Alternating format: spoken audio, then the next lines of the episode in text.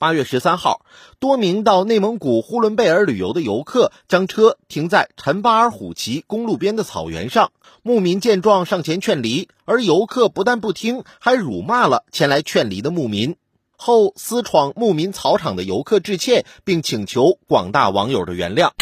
无独有偶，就在前几天，几名游客在九寨沟景区光脚踩水，被处以行政处罚。一望无际的大草原，秀美如画的九寨沟，人们心向往之。既然来看风景，就不要做诸如此类煞风景的举动。公开道歉，既是对自己行为的反思，也为其他人提个醒：外来旅游素质莫忘。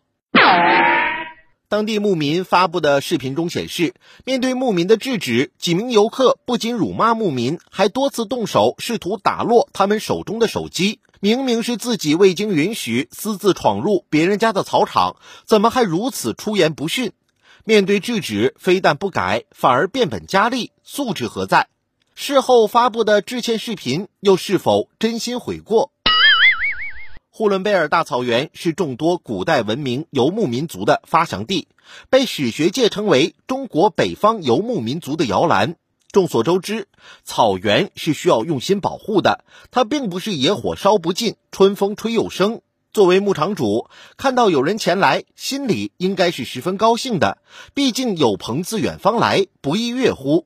可是开车碾压草场，对草场造成损害，女游客不听劝阻，直接开始言语攻击牧场主。试问哪有这样的远方而来的朋友？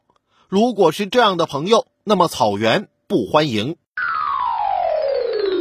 人们前来草原，可能是想骑一匹红棕色的小马在草原上纵情驰骋，可能是想躺在绵绵的草上看云卷云舒，赏日出日落。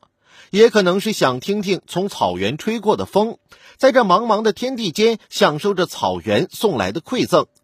无论是想来做什么，遵守规则都应该是前提，素质在任何时候都不应该缺失。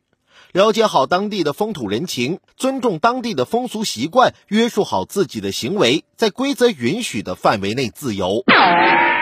近年来，随着人们生活水平的提高，越来越多的人选择自驾游。邀上三五个亲朋好友，找个闲暇时间来一场说走就走的旅行。祖国的山千姿百态，祖国的河汹涌澎湃，祖国的风景令人流连忘返。